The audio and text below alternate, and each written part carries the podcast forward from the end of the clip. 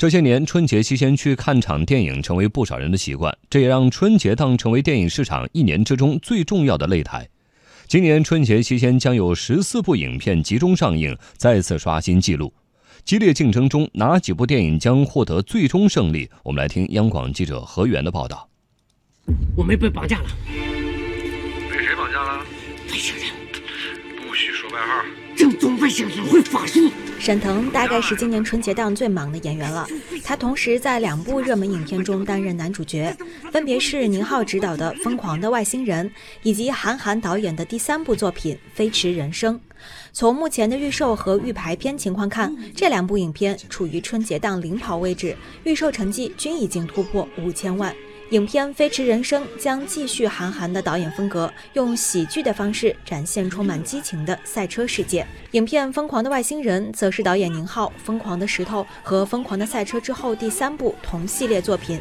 沈腾和黄渤饰演的一对好兄弟，一心想发大财，却意外遭遇天外来客的降临，开启了一场啼笑皆非的跨物种对决。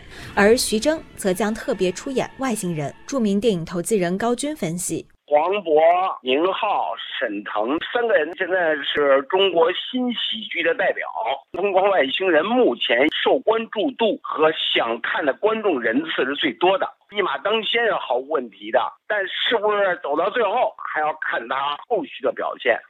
周星驰回归喜剧，主打情怀牌，推出由王宝强主演的新喜剧之王。但由于前两年周星驰的《西游降妖》和《伏魔》系列反响不佳，导致他的口碑透支。新喜剧之王能否扳回一局，至关重要。放出来物料最少的，而且也不让院线来看片儿。有一些担忧，有一些猜测，会不会被资本绑架？为了完成对赌协议的绩效，违背创作规律？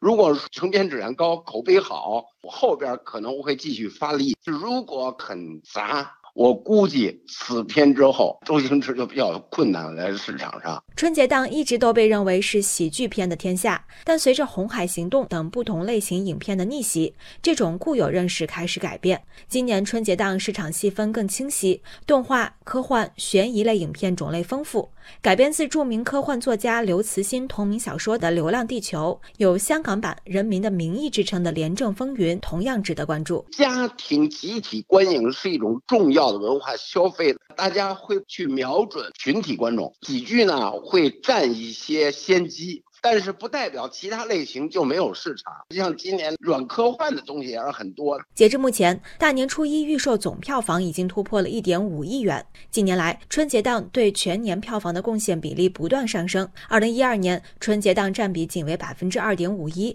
二零一八年，这个比例已经达到接近百分之十。中国电影报副总编辑张庆峰分析：春节的时候，人口呢就是从大城市呢回到了家乡，把在大城市进电影院文化消费呢带回到了家乡，所以春节。啊，随着影业市场的下沉和中国电影市场的这个不断的高速发展，逐年的增强。